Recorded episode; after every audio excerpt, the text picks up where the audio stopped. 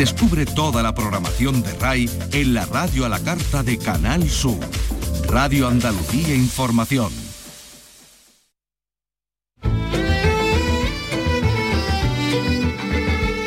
Andalucía es cultura. Con Maite Chacón. Radio Andalucía Información.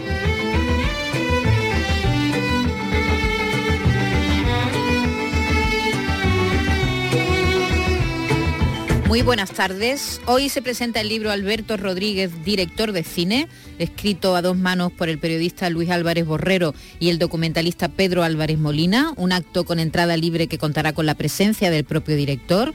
La publicación ha sido reconocida en la última edición de los premios ASECAN como mejor libro de cine y hace un recorrido cronológico por la carrera del director de La Isla Mínima o Modelo 77 y también de esa generación de profesionales del audiovisual que comenzaron juntos su carrera en los años 90 con muy pocos recursos, sin ayuda, pero con mucho talento como se ha demostrado con el tiempo, porque siguen formando un equipo, un equipo de amigos que suelen trabajar siempre juntos y que hacen, bueno, pues películas estupendas. La cita es hoy a las 7 de la tarde, la Fundación Cajasol de Sevilla, y nosotros vamos a hablar con los autores del libro. Y también vamos a hablar con el con Mateo Páez. Él es el director del Archivo General de Andalucía, que esta semana ha recibido el legado de Manolita Chen y el pasado mes de enero recibió una selección de documentos, de fotografías, vinculadas precisamente a la película Isla Mínima de Alberto Rodríguez. Ha sido una casualidad que se hayan cruzado estos dos asuntos hoy. Hoy eh, sabremos cómo funciona el archivo, porque Vicky Román, buenas tardes. Hola, ¿qué tal? Hoy nos hemos hecho la pregunta de cómo funciona el Archivo General de Andalucía, qué tipo de material se custodia, si, si, es, permanente, si es en depósito, si es por un tiempo concreto. Si eso pasa a propiedad de la Junta de Andalucía o ¿Cómo no. se puede acceder? Claro, cómo se puede, tiene que ser investigador o en particular. Y también qué tipo, qué tipo de archivos recepcionan, porque estos son dos, archivos muy distintos. Por una parte el archivo de una persona, un artista como Manolita Chen, que fue la primera mujer eh, trans que consiguió cambio de, nombre y cambio de sexo en el DNI, fue la primera en España, una mujer con una trayectoria impresionante y además solidaria y ayudando a muchísima gente. Y, por otra parte un legado artístico, ¿no? Como el de el de la isla mínima o el de Atinaya, por ejemplo, el también, fotógrafo que también está en relación con la isla mínima, con la isla mínima, pero inspiración. De, pero de, Atinaya creo que hay un, legado de 70.000 fotografías, una, una barbaridad.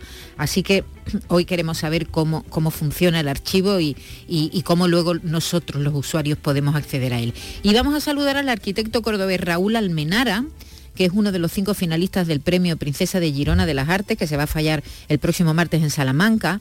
Almenara ya fue elegido entre los arquitectos más influyentes de España menores de 35 años en 2021. Este galardón lo que hace es premiar a jóvenes que trabajan en cualquier ámbito de las artes y de las letras y está dotado con 20.000 euros.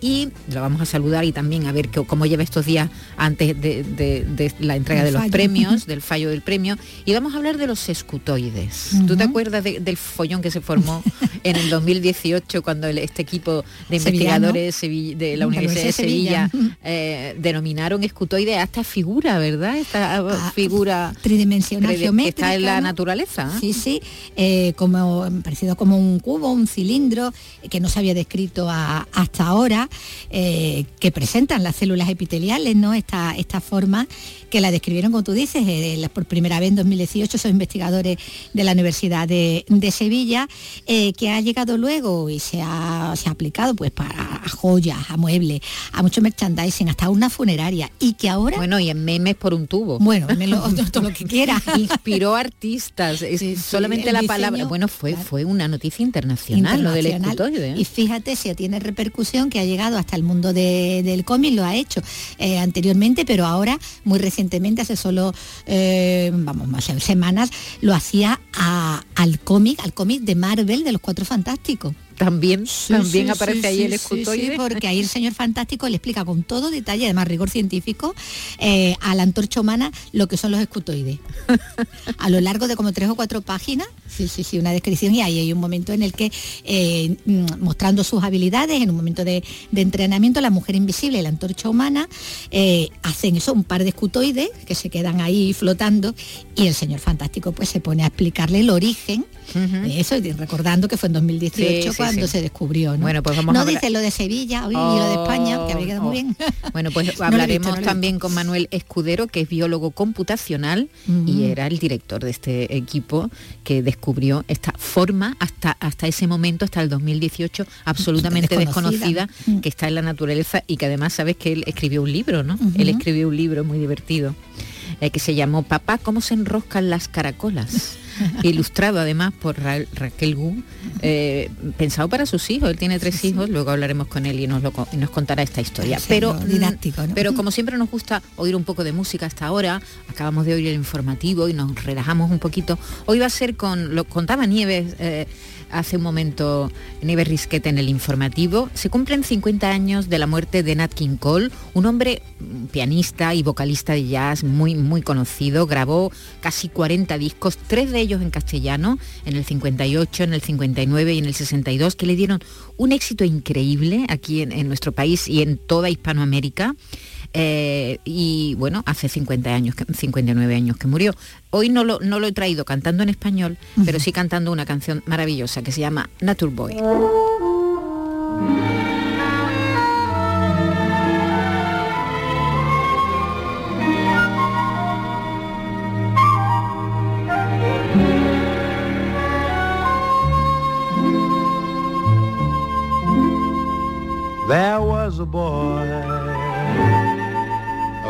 Strange enchanted boy. They say he wandered very far, very far over land and sea. A little shy and sad of eye, but very wise was he. And then one day, a magic day he passed my way. And while we spoke of many things, fools and kings, this he said to me. The greatest thing you'll ever learn is just to love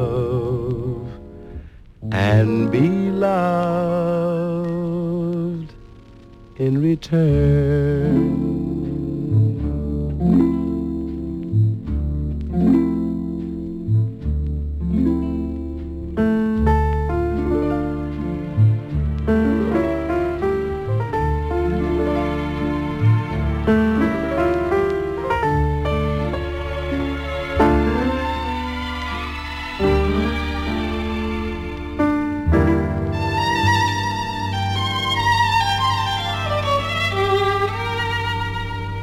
Greatest thing you'll ever learn is just to love and be loved in return.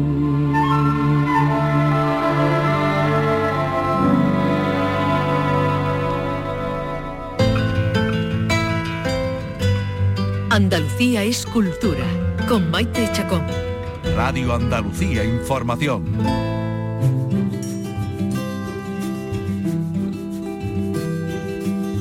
Esta semana hemos sabido que el Archivo General de Andalucía ha recibido el legado de Manolita Chen en total han sido 21 cajas con fotografías, documentos y otros enseres del artista, que fue la primera mujer transexual a la que se le aprobó cambiar su nombre y su género en el DNI.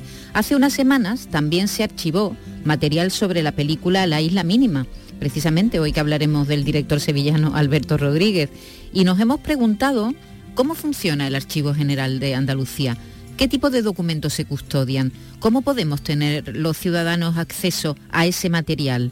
Así que hemos invitado a su director, a Mateo Páez, para que nos aclare estas dudas. Señor Páez, buenas tardes. Hola, buenas tardes. Bueno, han sido mm, dos donaciones, diremos, muy mediáticas en, las últimas semanas, ¿verdad? Que han aparecido mucho en los medios de comunicación, han llamado mucho la atención, pero y nos ha hecho cuestionarnos a nosotros mismos mm, qué es el Archivo General de Andalucía y cómo funciona. ¿Cómo podemos decir en, en qué consiste, qué es el Archivo General de Andalucía? Pues el Archivo General de Andalucía tiene dos misiones fundamentales. Por un lado es el archivo de la Junta de Andalucía, de todos los servicios administrativos centrales de la Junta de Andalucía. Salvo el Parlamento, todas las instituciones, todas las entidades instrumentales en sus servicios centrales transfieren al Archivo General de Andalucía. Por otra parte, es, el Archivo de Andalucía, con lo cual eh, le damos la bienvenida a muchos fondos que no llegan de, manera eh, de transferencia sino que se acogen mediante compra, mediante donación, mediante depósito, mediante otras figuras. Eh, esas son las dos formas en las que el Archivo General de Andalucía eh, incrementa su fondo es decir, un archivo que, registra todos los documentos que genera una administración como la Junta de Andalucía, excepto el Parlamento, como nos contaba. por otro lado. Claro, por otro lado, y, los fondos a los que se refiere, que son estos de los que hemos hablado, ¿verdad? El eh, legado de Eso, son, son fondos que, que ya a partir de ese momento pertenecen a la Junta. ¿Para siempre? Eh, ¿Para siempre son una cesión o cómo, cómo se organiza eso? No. Hay, tres formas, como ya he indicado. Eh, pueden ingresar los fondos mediante compra. Hay fondos que se han comprado, por ejemplo, hay grandes fondos nobiliarios como el de la familia Aria de Saavedra y Conde de Gómara. Eso fue una compra. Desde el momento en que la Junta de Andalucía lo compra, pertenece íntegramente a ella. Otros son donación. En el momento en que la donación se efectúa, pues efectivamente pasan a la titularidad de la, de la Junta de Andalucía.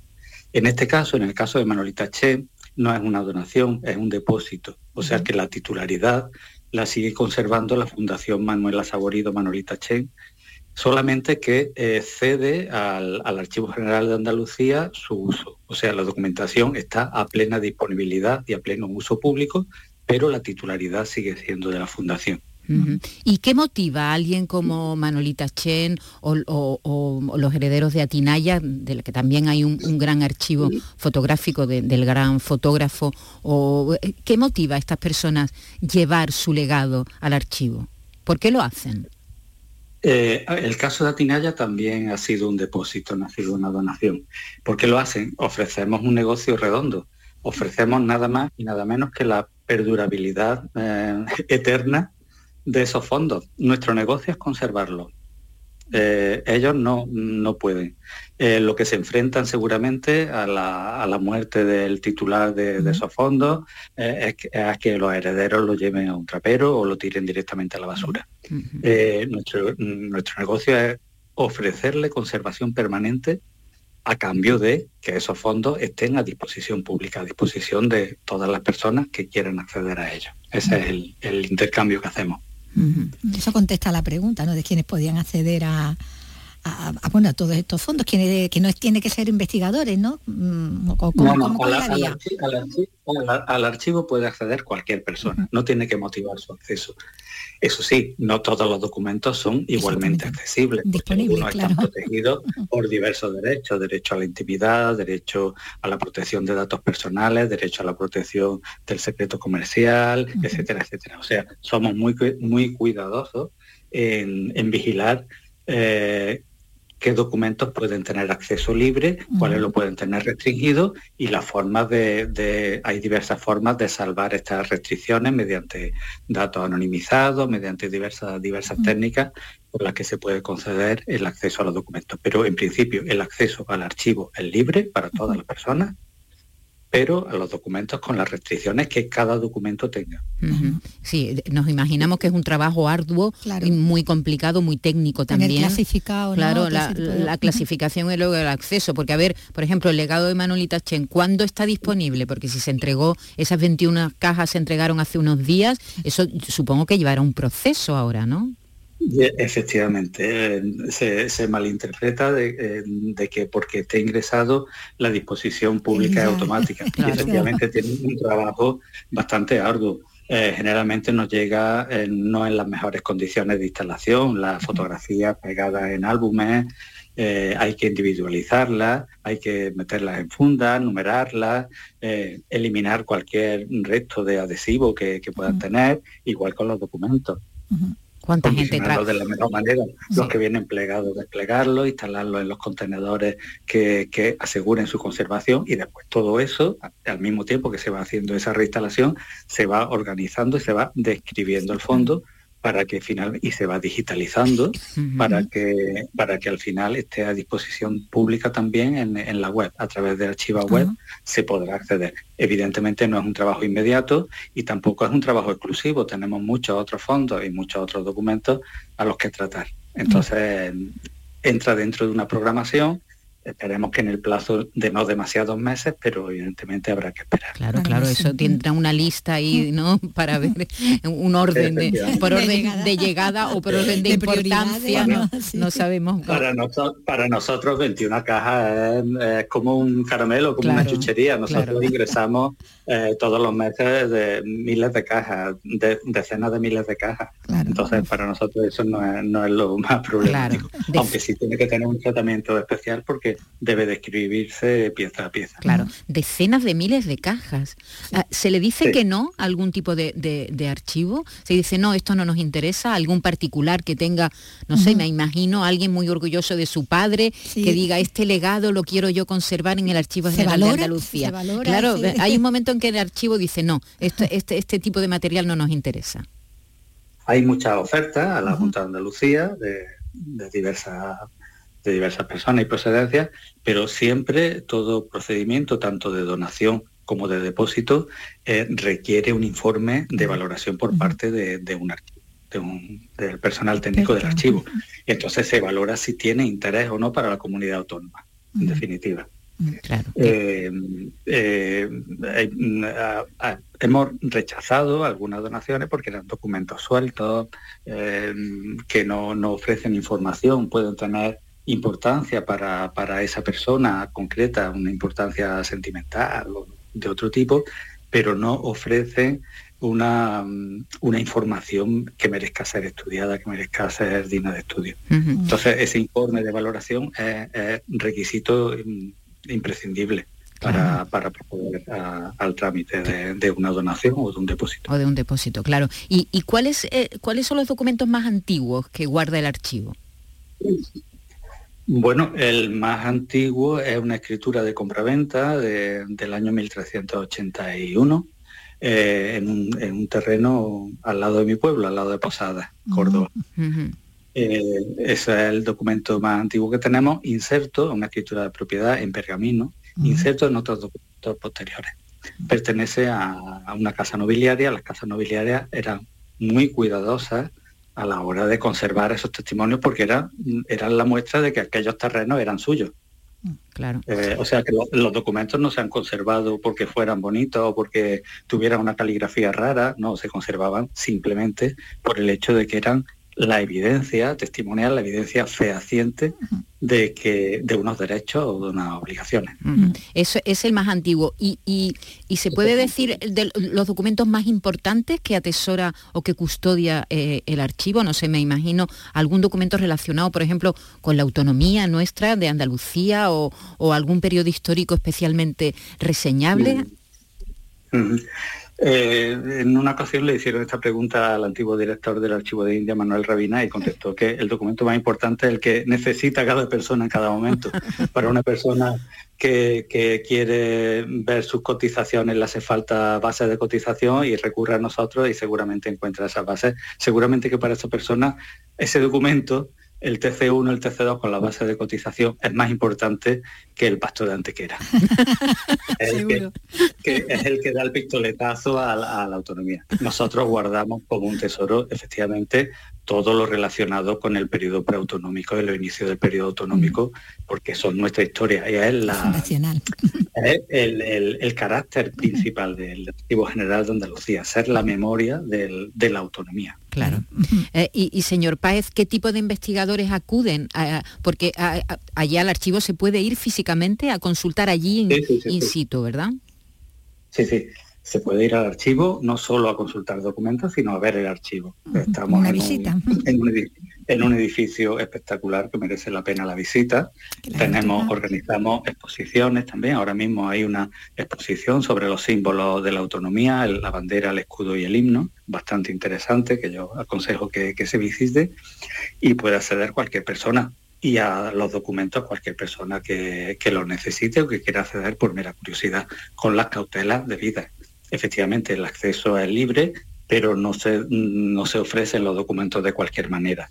Eh, hay que registrarse, hay que ofrecer una garantía de identificación, el DNI, etcétera, etcétera, y se sirven los documentos con cuidado y con, con todas las cautelas posibles para que no, eh, para que no sufran daño. Mm.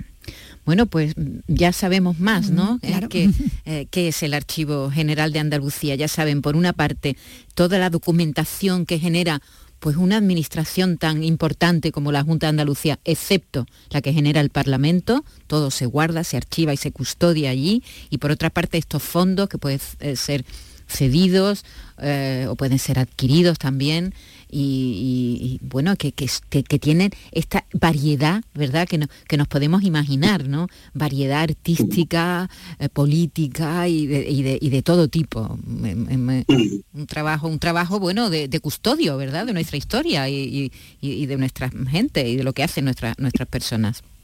Pues muy bien, señor. Y, si me permite, a quien no tenga tiempo para pasarse por el archivo, a vernos, a visitarnos, a través de la web también puede, puede echar un vistazo a las cosas que tenemos. Muy bien. digitalizado, sí, claro. Pues un abrazo y muchas gracias por atendernos, señor Páez.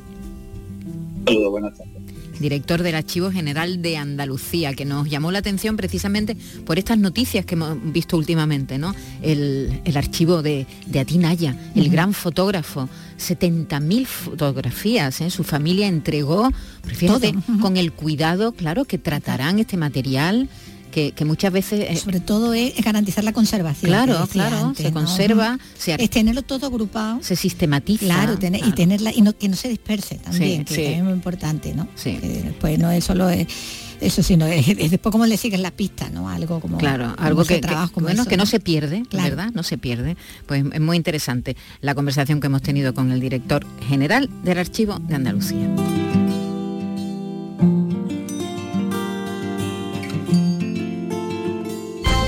Andalucía es cultura, con Maite Chacón. Radio Andalucía Información.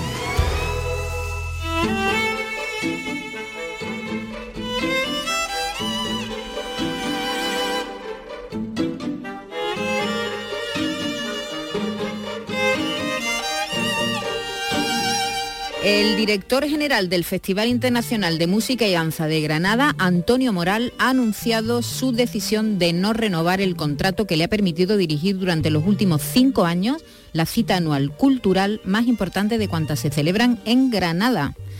Eh, esta información nos la cuenta nuestro compañero Jesús Reina. Para Antonio Moral se ha cumplido tanto su objetivo personal como el plan previsto para el festival durante el último lustro. Escuchamos al director. Me voy a ir con el, con el honor y el convencimiento de que he intentado hacer un buen trabajo y que en parte creo que ese, ese trabajo se ha hecho. Me voy con la misma normalidad que vine. Hay etapas en la vida que se abren y etapas en la vida que se cierran.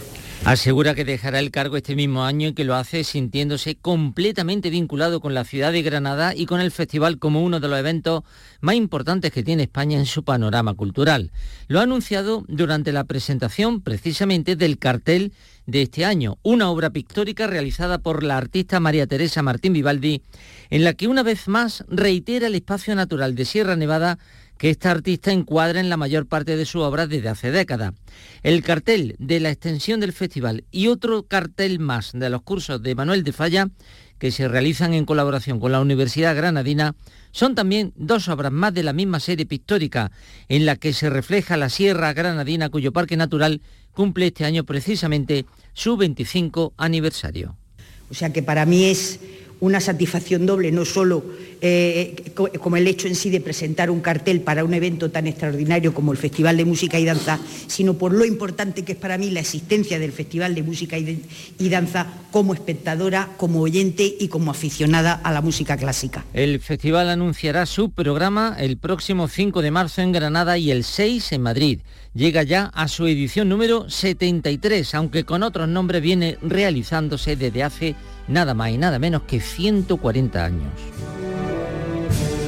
Y en unos momentos vamos a recibir al periodista Luis Álvarez Borrero y al documentalista Pedro Álvarez Molina, autores del libro Alberto Rodríguez, director de cine, que hoy se presenta en la Fundación Cajasol de Sevilla. Pero es que también en la misma fundación acoge a partir de esta tarde tres interesantes exposiciones sobre arte cofrade, entre ellas el proceso creativo del cartel de la Semana Santa de Salustiano García, que tanto ha dado que hablar. Nos lo cuenta Isabel Campos. El cuadro original del cartel de la Semana Santa de Sevilla de este año preside esta muestra del pintor Salustiano García que representa un Cristo resucitado sobre un intenso fondo rojo.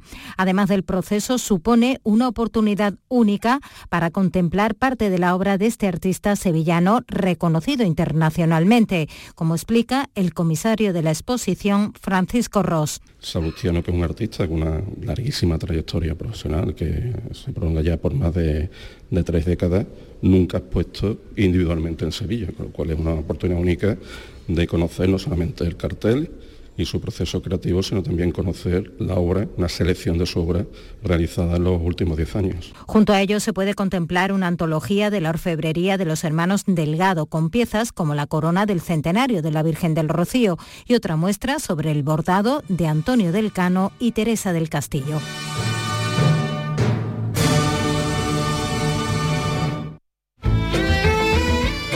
En Radio Andalucía Información, Andalucía es cultura con Maite Chacón.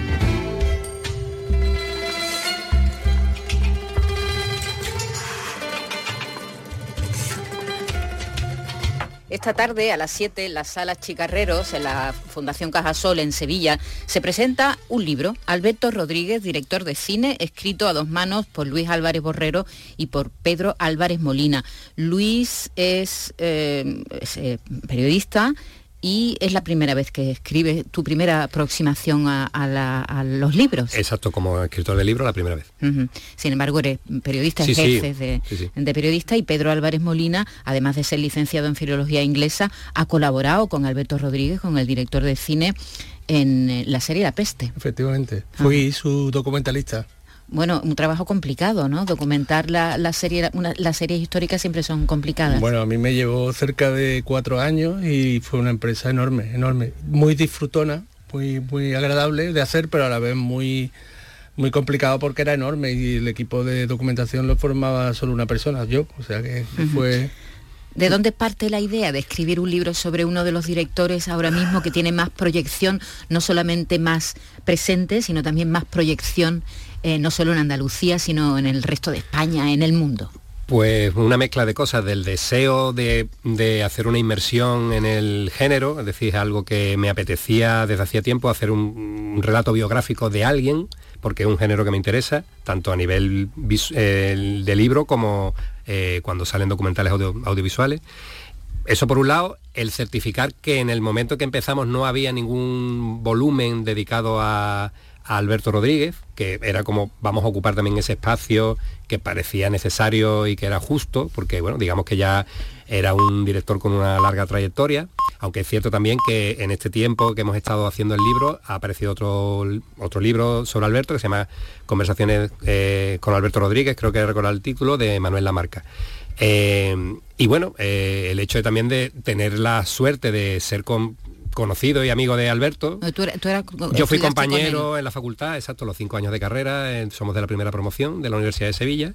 Y bueno, eh, volver a tener el reencuentro con Alberto y disfrutar de, la compañía de él, contándonos tanto a Pedro como a mí las peripecias y todos los entresijos de cada una de sus producciones, bueno, pues al igual que eh, Pedro ha comentado que la fase de documentación de la peste fue dura y disfrutona, pues digamos que hacer el libro ha sido también una, una experiencia pues larga, pero que también la hemos disfrutado bastante. Bueno, esta no, no, tiene solo una voz, no solamente hay dos autores, sino que hay muchas voces dentro de este libro. Habéis contactado con buena parte de los profesionales que han colaborado con Alberto en, distintos aspectos de, su cine, ¿verdad? ¿Cuántas voces hay aquí? Hay un total de 11 voces, y no, solo es que, han colaborado con Alberto, sino que lo han acompañado durante su carrera profesional, es decir, eh, muchos de ellos se iniciaron en el mundo del cine eh, de la mano de Alberto, Paco Baños, por ejemplo, que es su escri habitual y que es director de cine con su obra propia, eh, se inscribió, se matriculó en, imagen y sonido junto con Alberto, ¿no? Procedían los dos de, Coca de la Piñera, ¿no? Una, una, barriada de camas de la que también eh, es Dani de Zaya, ¿no? Sonidista. Entonces montaron un núcleo en el que se combina la amistad con, el oficio y han ido evolucionando, progresando y bueno, llegando a ser los técnicos más valiosos del cine e, español, eh, bueno, de una manera simultánea y paralela a la de Alberto, a la carrera de Alberto. Es verdad, son un, grupo de amigos, ¿verdad?, que hace cine y que han crecido juntos cosa complicada de conseguir, porque claro, eh, en este mundo donde hay tantos egos, pero claro, estamos hablando de una persona especial, porque Alberto Rodríguez, a pesar de sus éxitos, a pesar de su reconocimiento, sigue siendo una persona muy especial, ¿verdad? Sí, yo, diría, vamos, por lo menos en la experiencia del acercamiento a, la hora de hacer esta obra, eh, lo que sí certificas es, lo que estás comentando, que bueno, más o menos era la misma persona que yo conocía cuando estudiábamos en la universidad, que preocupado por cosas muy simples y, que en realidad eh, lo que le mueve es el amor por la profesión y sobre todo que creo que es una, ha sido una persona inteligente y que creo que es una de las claves de su éxito porque ha sabido rodearse de gente que buenos profesionales que se han ido haciendo profesionales con él en, el devenir de, digamos, de, cada producción, pero que son personas que si le tienen que comentar cosas que creen que no están bien o él es una persona que acepta bien la crítica constructiva y entonces y que sabe oír, sabe escuchar y entonces eso hace que, que cada producción se vaya enriqueciendo con la visión profesional de un abanico de personas muy cercanas. Creo que ese es uno de, de, las columnas sobre las que se edifica la carrera de Alberto. Eh, ¿Qué dijo él cuando le propusisteis esto, este trabajo? Eh, él estaba encantado, encantado el hecho de facilitarnos la labor, porque él no tiene ningún afán de notoriedad, ¿no? Alberto Rodríguez le, caracteriza la modestia y, la humildad para, para, para saber el sitio que, que ahora mismo ostenta en el, cine, ¿no? En la industria del cine y sin embargo, como comentabas, eh, no tiene ningún alarde de, orgullo desmedido, ni mucho menos, ¿no? Entonces él se prestó de buena gana, nos puso facilidad, eh, facilidades, nos invitó a su casa varias veces, almorzamos con él, nos llevamos horas y horas y, y nos entregó incluso su archivo personal, su colección de recuerdos de los distintos rodajes y, los contactos que pudiera facilitarnos también lo hizo. O sea que todos fueron buenas maneras para con nosotros. El libro hace un recorrido por su trabajo, desde sus inicios hasta su, última producción. Eh, además está acompañado, está muy bien editado, por cierto, está acompañado de, distintas fotografías, sobre todo del, rodaje, de, de los distintos rodajes eh, así lo habéis... Los capítulos se corresponden a veces con películas, ¿no? Sí, bueno, en realidad ha sido un proceso, digamos, natural. Eh, cuando abordamos las distintas conversaciones, para acotar, digamos, los temas y cómo enfrentarnos al digamos, a, un periodo de, que, en, tiempo hablamos de varias décadas porque nos empezamos prácticamente en la infancia de Alberto, que es que un capítulo inicial para un poco ver mm, su primer acercamiento al cine, a la literatura, eh, hasta eh, la edición de Modelo 77, su última película, hablamos de mucho tiempo y había que encontrar como una guía y al final apostamos por la guía cronológica. Podría haber sido otra, pero bueno, a mí y a Pedro nos pareció bien, nos resultaba cómoda también para mm, desarrollar y, digamos, eh, tener bajo control ese, ese volumen de información que íbamos recibiendo. Y bueno, al final apostamos por eso porque, bueno, eh, nos pareció bien, sin tampoco tener un, un, estudio como muy profundo de cómo hacerlo. ¿Qué has descubierto tú de Alberto escribiendo el libro? Tú pues que, tienes una relación estrecha, has colaborado con él, sois amigos, se puede decir. Sí, sí, somos buenos amigos. Pues yo lo que he descubierto es algo que Alberto no, de lo que el propio Alberto no era consciente y era una coherencia interna en todas sus decisiones. Es decir, su desarrollo profesional no, ha sido tan caótico como él mismo observa desde dentro, sino que sus decisiones siendo arriesgadas han sido muy coherentes y siempre iban en la dirección de eh, poder ganarse la vida como cineasta. ¿no? Entonces, en un momento dado ha tenido muchas dificultades porque el éxito de una producción no le garantizaba el rodaje de la siguiente y porque en un momento dado trabaja para esta casa, para Canal Sur y en, un puesto bastante cómodo eh, económicamente y sin embargo lo abandona todo y se arriesga siguiendo su auténtica vocación, ¿no? Eso lo he aprendido y lo he admirado, pero yo mm, como buen amigo que soy ya lo admiraba desde antes, así que no me ha sorprendido nada positivo que pueda encontrar porque ya, ya me lo intuía. Bueno, los aficionados al cine van a encontrar un filón porque aquí hay anécdotas de, de rodaje, historias que no, que no conocemos, los que no asistimos a los rodajes, ¿no? con lo cual mm, eso está asegurado, ¿no? Sí, bueno, una de las de los aspectos que sí teníamos claro que vamos pretendíamos ofrecer y creo que lo hemos conseguido eh, era mm, hacer como un subtexto digamos de siguiendo en paralelo a, la propia narración en el que se hablen sobre los oficios del cine es decir que y sobre todo que cada una de las voces protagonistas nos, fueran contando eh, los problemas a los que se enfrentan en cada producción, para que, eh, o una de las cosas que, a mí personalmente me ha llamado más la atención, que desconocía, es que una persona con el éxito que tiene Alberto, tanto de crítica como de público, cada vez que tiene que levantar una producción, eh, no está garantizado que, tiene que va a tener los recursos económicos para poder hacer esa película. Tiene que empezar de cero. Sí, y, Que, y, Que, muchas veces tiene que estar manteniendo pulsos continuos con diferentes em, estamentos, digamos, ¿no? por así decirlo. Al final lo consigue porque es una persona que tiene claro lo que quiere y, sabe por dónde tiene que ir, pero yo suponía que alguien que tenía el éxito de películas como Siete Vírgenes o Grupo 7 o La Isla Mínima, yo daba por sentado que tenía relativamente fácil eh, levantar la siguiente producción y no. Cada vez que tiene que hacer una producción, tiene que ver cómo y de dónde viene ese dinero. Entonces, es, de los aspectos que creo que es más interesante, sobre todo para aquellos que quieran dedicarse al mundo del cine y entiendan que es una profesión complicada, que estás mucho en el alambre y que el azar tiene mucho peso. Alberto Rodríguez, director de cine, eh, Luis Álvarez Borrero y Pedro Álvarez Molina son sus autores, publicadas por Silex. Esta tarde a las 7 en Cajasol es la presentación del libro y va a contar además con la presencia de, del propio Alberto Rodríguez. Así que enhorabuena por el trabajo y, y un abrazo. Muchas gracias. Muchas gracias a vosotros.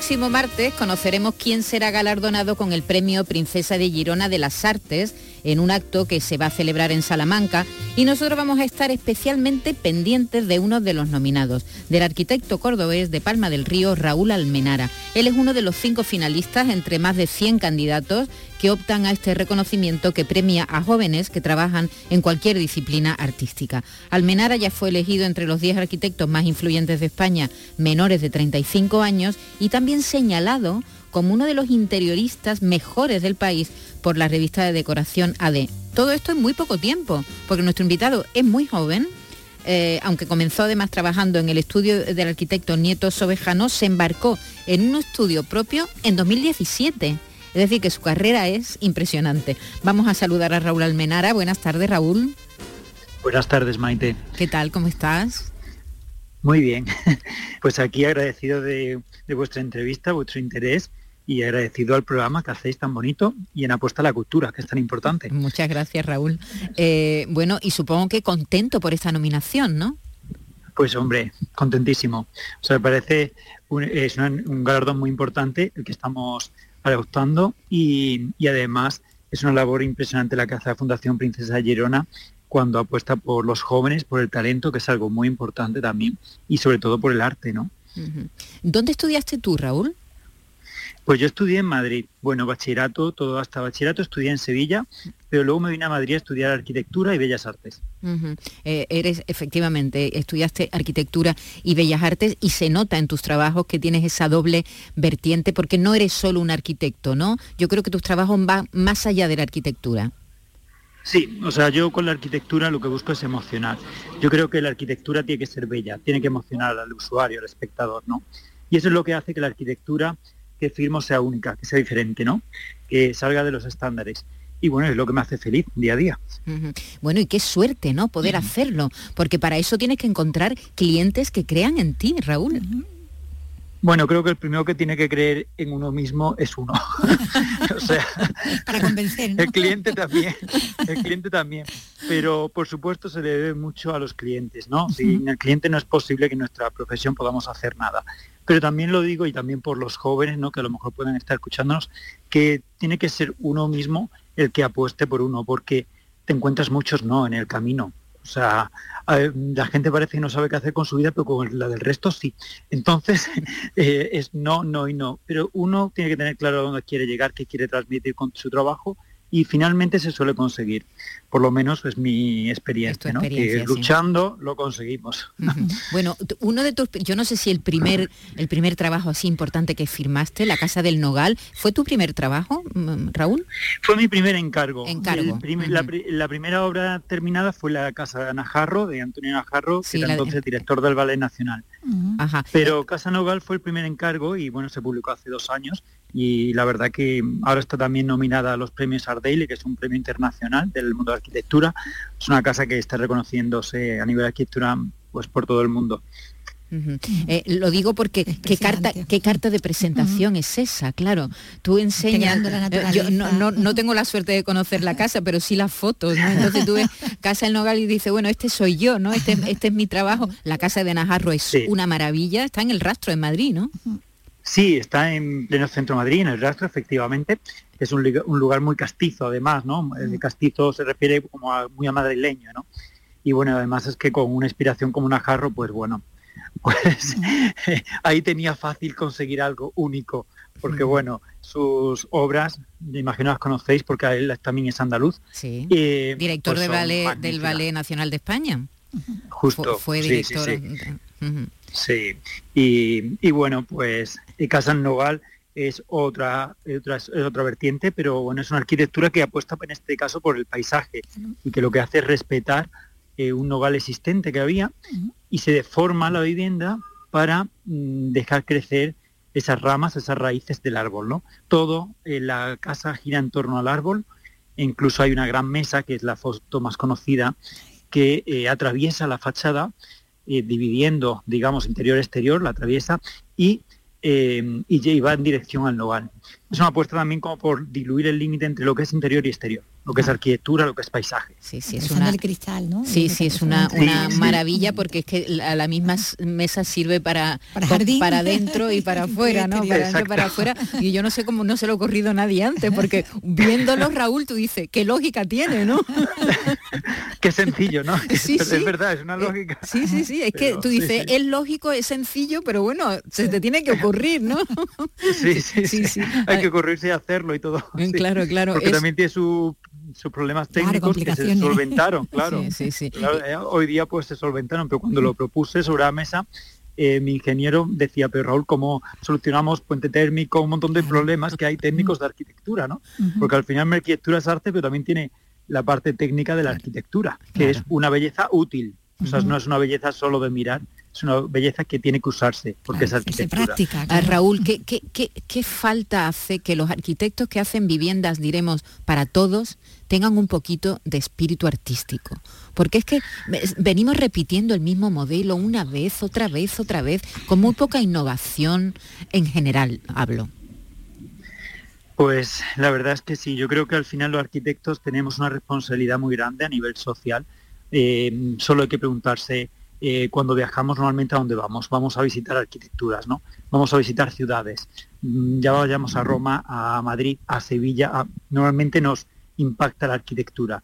Y entonces lo que estamos creando ahora tendría que dejarse como testimonio del futuro y del presente. O sea, no solo de lo que estamos haciendo ahora por una cuestión como de vamos a satisfacer una necesidad, sino vamos a eh, hacer una arquitectura que al futuro se mantenga, ¿no? que, es una arquitectura reconocible. Y bueno, pues sería fantástico, sería una ciudad preciosa y un país precioso, pero bueno, poco a poco, seguro que eh, poco a poco vamos haciéndolo de nuevo. Bueno, y felicidad para, para los, humanos, que no solo que habitamos en la ciudad y que habitamos en nuestras viviendas, ¿no? Porque qué importante es que, nuestra vivienda eh, de alguna manera nos represente, que no sé, que, yo creo que falta ahí la arquitectura, digo, eh, eh, la arquitectura más convencional, no la, no, no, la que haces tú, que es una arquitectura muy con firma, muy particular. Son, son más de 60 proyectos, ¿no? Ya a lo largo de tu carrera. Sí, hay 60 proyectos terminados y actualmente 25 en construcción. O sea que ya estamos en, estaremos pronto en 90 terminados, o sea que bastantes. Y respecto a lo que comentabas, yo siempre comento que en la vivienda es algo como vestirse. Es tu segunda piel. Eh, no, no todo el mundo tiene que vestirse igual, ¿no? Cada uno se viste como le representa. Pues la vivienda es igual. Tú tienes que abrir la puerta de tu casa y entender que es tu casa. Y tiene que tener tu, eh, lo que te interesa, lo que te gusta, lo que no, tus motivaciones. Y eso intento hacerlo cada vez que es una vivienda. Cuando le encargo es una vivienda intento reflejar pues la actitud del cliente, ¿no? Su, su modo de entender en el mundo, ¿no? Bueno, claro, no solo hace viviendas, Raúl también hace eh, pues eh, edificios sociales y de otro tipo, de otra envergadura. Bueno, pues vamos a estar muy pendientes el martes de esta nominación. Mm, Raúl, nos vas a tener pendientes a ver qué pasa con tu nominación, aunque ya llegar entre los cinco últimos de, más de 100 candidaturas, pues tiene mucho mérito, Raúl, y tu trabajo está ahí, es fantástico. Te damos la enhorabuena de verdad y, te, y te mandamos un abrazo muy grande. Muchísimas gracias. Un beso, Un abrazo. gracias. sabíamos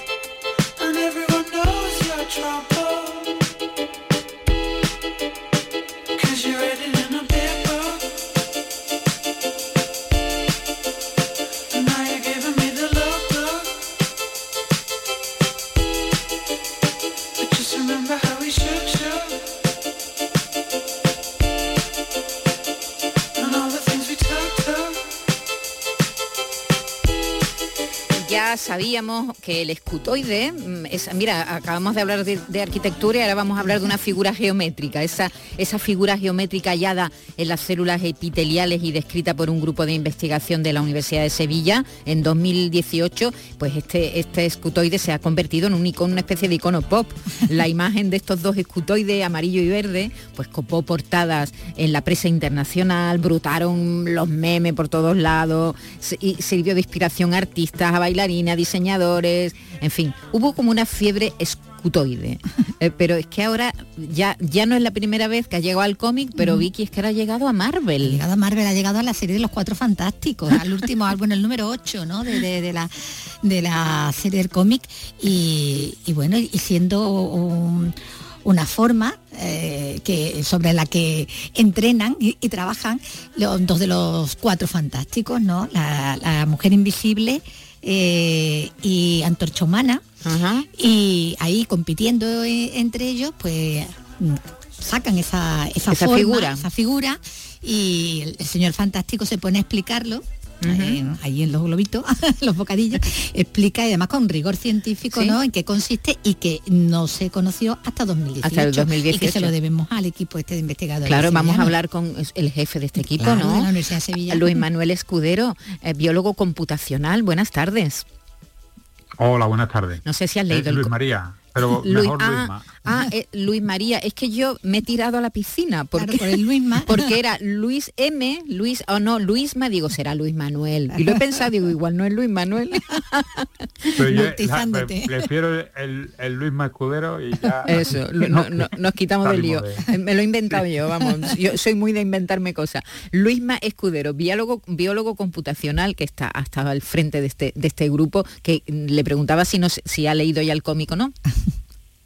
Bueno, pues entero, entero me lo he leído en inglés y estoy esperando que me llegue la, la versión en español que ya la he encargado en la, en la tienda de cómic del barrio. Nosotros hemos visto tres páginas y, y Sí. estaban ya, era la edición española. Eh, no sé si está haciendo un, un pequeño archivo un- un- ¿no? De por dónde está apareciendo Exactamente, por dónde aparece el escutoide.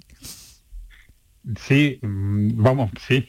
ya no, no tan pequeño. Ya, ya. pequeño ya. Ya es, es bastante grande porque realmente lo que hago, vamos, no es un secreto porque salió publicado en, en alguna otra entrevista, es que más o menos una vez al mes miro qué cosas nuevas ha habido ese mes o con la palabra escutoide. Y así es como eh, me di cuenta de que, de que había salido en el cómic de Marvel, porque el ilustrador que es eh, Iván Fiorelli eh, puso un post diciendo vamos a hacer escutoides, todo esto en inglés. Ah, claro. Y, y había una ilustración sin bocadillo, sin nada, eh, como de, ¿no? del proceso.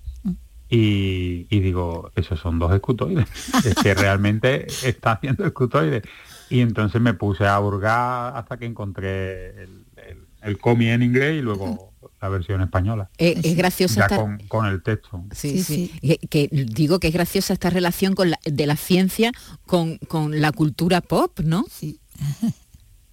Bueno, ahí yo creo que, que mucho tiene que ver con, con la imagen novedosa, que claro, era algo mm, que, que, que pegó por, por, por su por su geometría, ¿no? Por la propia imagen, esos dos escutoides de plastilina, el verde y el amarillo, y que y como que a la gente le, le atrae esa, esa particularidad. Y lo bueno de- del cómic de, de esta vez es que el, el señor fantástico como, como científico que es se pone a explicarlo, ¿no? Porque muchas veces pues ven las imágenes pero no, el contexto. no, no saben, no, Claro, no hay un contexto, sí. Y aquí lo hace lo que decíamos con rigor, además, científico, aunque sea ¿Está bien este explicado? plan- Sí, está bien explicado en el cómic. Está, está bastante bien explicado. Yo Mm. hubiera cambiado una cosilla, pero no ni siquiera voy a decir lo que es.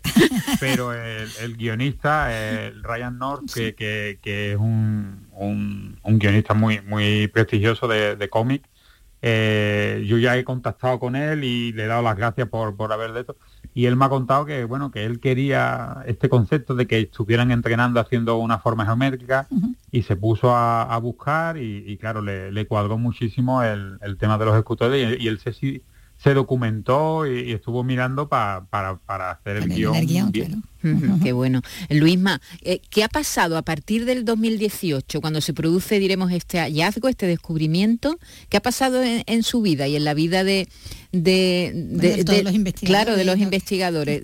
¿Ha supuesto un antes y un después en, en su trabajo? ¿Qué, qué ha supuesto este hallazgo?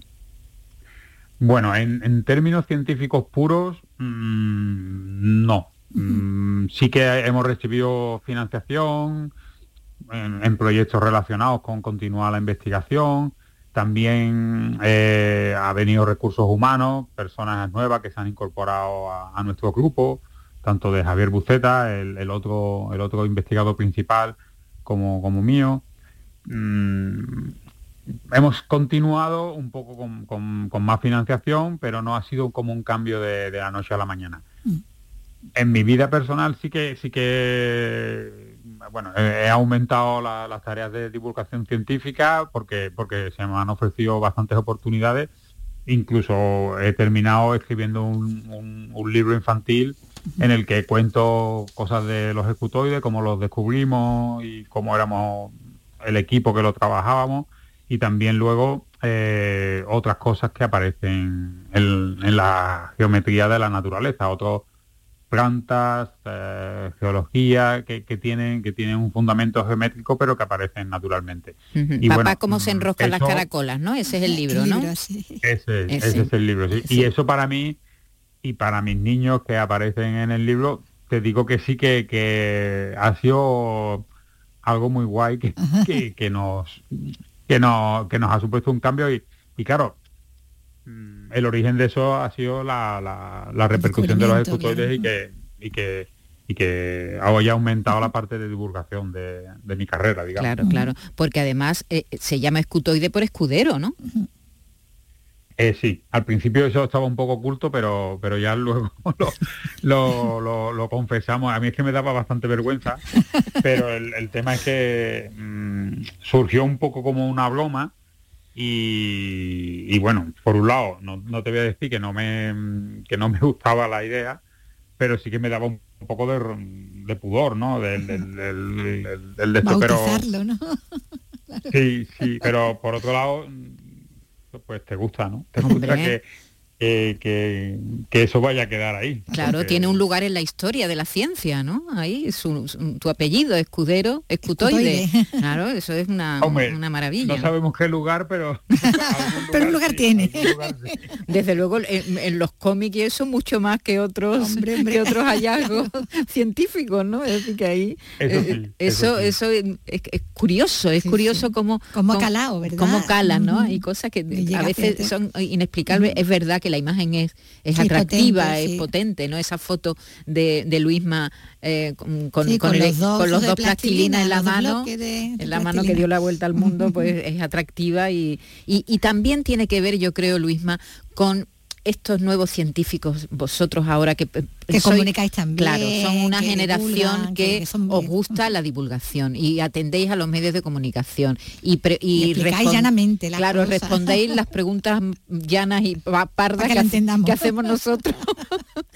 Bueno, yo ahí, ahí tengo que decir que tengo una maestra que puede ser la mejor maestra que Clara, Clara, sí, que también partía, era, era parte del equipo y, que gracias a ella, bueno, pues los escutoides han, tenido mucha más fama De, lo que hubiera sido, por lo menos aquí en España, si, si no hubiera estado ella. ella, bueno, ha, lucido, ha, paseado los escutoides por, por montones de, de, colegios y, teatros. Sí, sí, es verdad, es verdad. Y, bueno, y, es un placer porque aparte, como somos ya tan amigos, pues es, muy es muy gratificante, ¿no? Tener tener gente en, diferentes ámbitos de tu vida como, ella. Muy bien. Pues Luis Escudero, uno de los descubridores del escutoide, un abrazo, muchas gracias por atendernos. Muchísimas gracias a vosotros. Gracias. Y nos vamos con una canción que acaba de... Eh, una novedad, ¿eh? El lado más solitario y familiar de Javier Ojeda ha publicado una canción sobre la inmigración que se llama Viento de Poniente. Está acompañado de sus, de sus niños, uno de ellos y clavadito a su padre. Idéntico, idéntico. Es como ver a Javier Ojeda con danza invisible, jovencito. Muchas gracias a todos. Hasta mañana, que lo pasen bien. Y que el guardacostas no quiera mirar que Dios del cielo hoy nos despierte a orillas de esa libertad.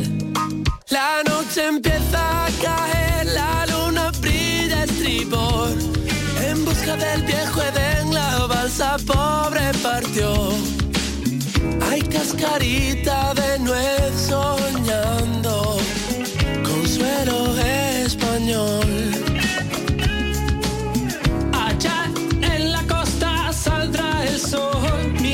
De fruta seca y de pan.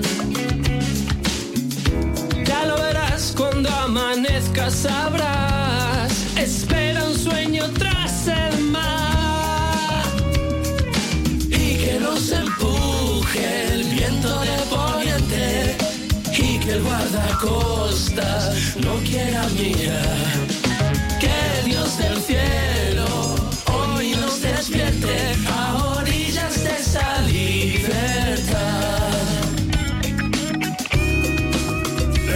noche empieza a caer. El frío llama a vapor, la sed empieza a doler. Como un castigo traidor y cruel. Del que nunca nadie nos advirtió. Allá en la costa saldrá el sol, ya lo verás. Ya no habrá frío que